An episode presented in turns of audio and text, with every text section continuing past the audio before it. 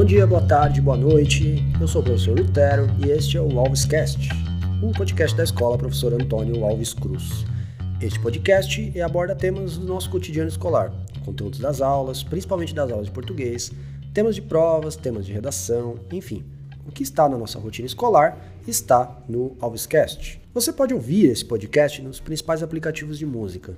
É só nos procurar e nos seguir. Você também pode ouvir no YouTube procure nosso canal, o AlvesCast, se inscreve lá que você vai receber sempre o episódio em vídeo. Ou nos procure no Google, que você achará um link para nos ouvir. Acompanhe também nosso perfil no Instagram para sempre ser informado sobre os episódios e interagir conosco, nos mandar sugestões, críticas, comentários.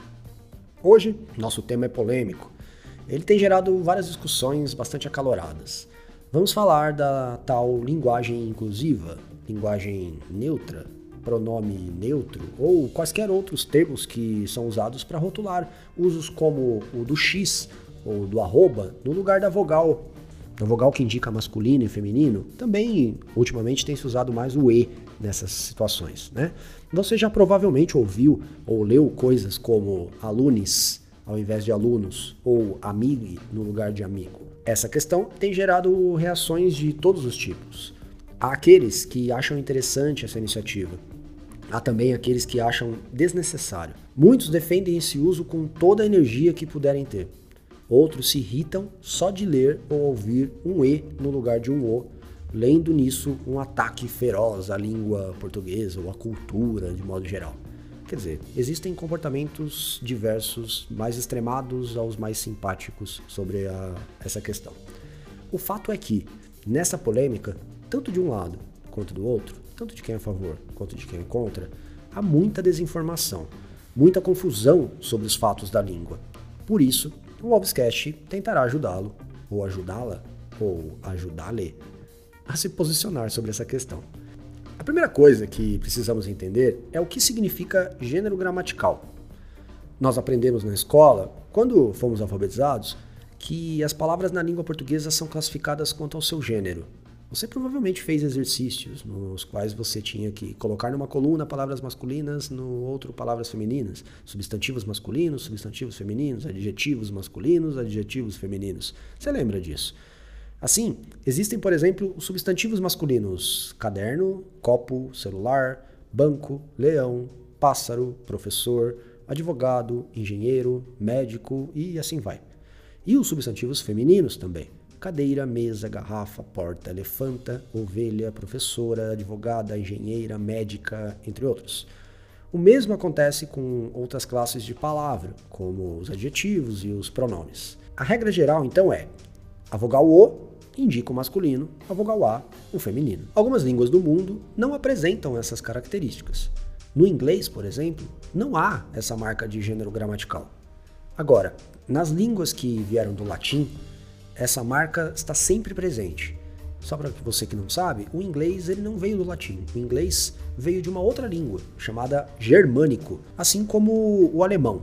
Assim, o português, o francês, o italiano, o galego, o romeno, em todas essas línguas há marcação de gênero gramatical. E em todas essas línguas há essa discussão sobre linguagem inclusiva. Não é uma exclusividade aqui do nosso país e do nosso português. Mas qual é o problema que algumas pessoas identificam nisso? O problema, aparentemente, não está no fato de que a palavra caderno é masculina. A questão está nas palavras que indicam ocupações, atividades ou agrupamentos humanos, como na palavra aluno. A tese dos defensores da linguagem inclusiva é a seguinte: numa frase como alunos abram o caderno, usa-se a palavra masculina para se referir tanto a alunos quanto a alunas, isso então seria um claro indicativo de que a língua portuguesa é machista. A solução primeira foi utilizar um X ou um arroba no lugar da vogal O, mas isso é impronunciável, né? o que geraria um problema para quem é parcialmente alfabetizado ou tem problemas visuais e necessita de recursos de leitura automática de textos, por exemplo. Recentemente, adotou-se o E como uma marcação neutra de gênero. No pacote, ainda se teria outra vantagem Usando o E, se incluiria com isso também as pessoas que se titulam não binárias, ou seja, que não se identificam nem como masculinas nem como femininas. Assim, uma frase como os alunos aprovados neste ano serão presenteados seria escrita e falada como ex-alunos aprovados neste ano serão presenteados. O que, que você acha? Vamos aprofundar a questão. Há duas possibilidades de analisar isso, do ponto de vista linguístico, do ponto de vista político. Vamos começar pelo ponto de vista linguístico.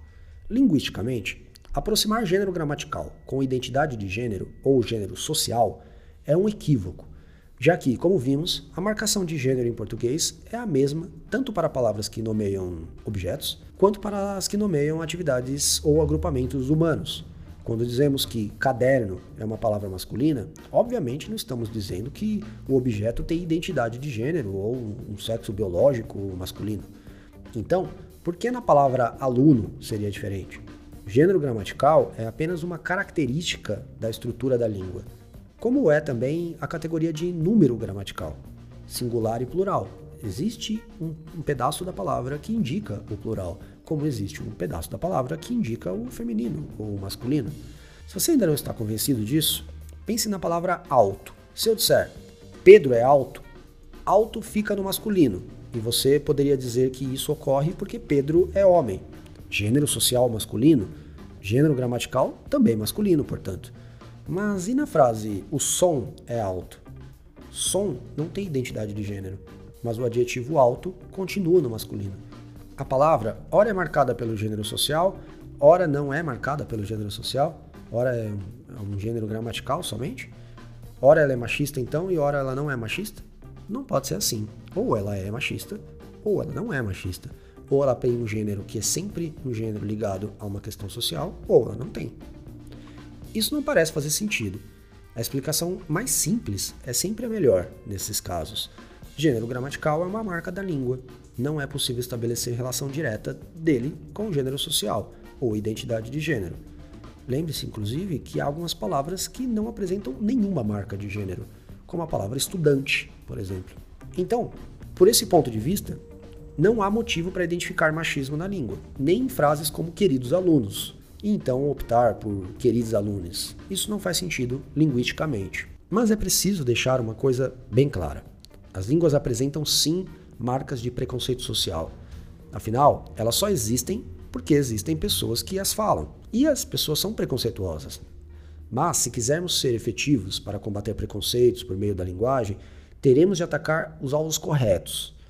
Definitivamente, o gênero gramatical não é um desses alvos. E mesmo que fosse, o tipo de mudança que se está propondo com a inclusão do E dificilmente aconteceria. Quer ver por quê? A mudança linguística ela acontece de forma não proposital na língua.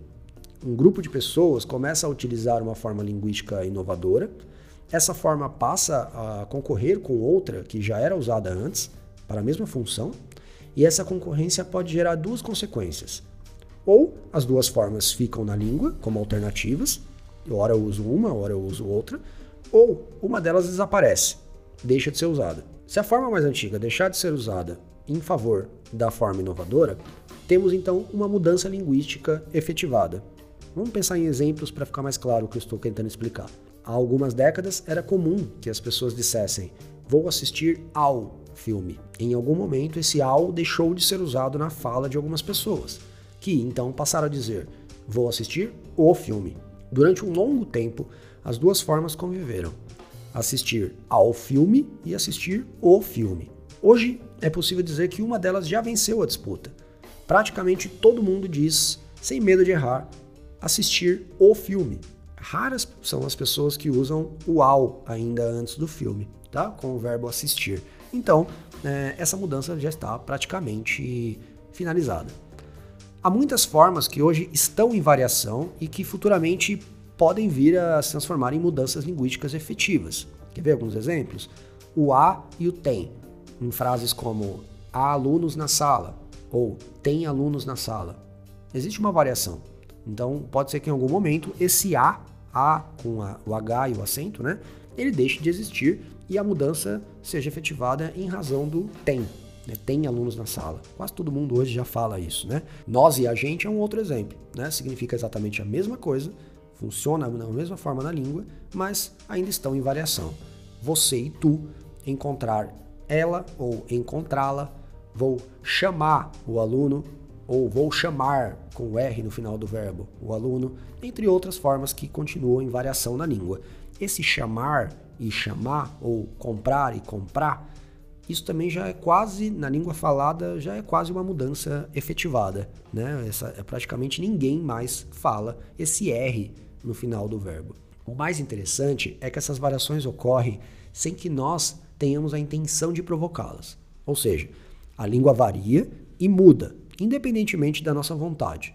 Aliás, dificilmente ocorrerá uma mudança de forma proposital. A exceção é quando evitamos propositadamente uma palavra porque ela é preconceituosa ou tem origem em preconceitos. Como é o caso, por exemplo, de criado mudo ou denegrir, que nas suas origens são termos racistas. Mas quando falamos de questões mais estruturais da língua, como gênero gramatical ou número como singular e plural, por exemplo, a variação e a mudança são processos muito mais complexos e não ocorrerão simplesmente porque queremos que assim seja. Se amanhã uma lei estipular que haverá outra forma de indicar o plural em português, ninguém conseguirá obedecer essa lei. Da mesma forma, se estipulássemos por lei que devemos utilizar o alegado gênero neutro e então passar a escrever e falar alunos, seria inútil da mesma forma, porque isso seria é, uma lei desobedecida. Mas eu tinha dito que existem dois pontos de vista sobre essa linguagem inclusiva: o linguístico e o político. Até agora eu só expliquei o linguístico. Então vejamos o político. Quem, mesmo compreendendo esse argumento linguístico, quer continuar optando por usar marcações de gênero neutras, o fará assumindo uma postura apenas política.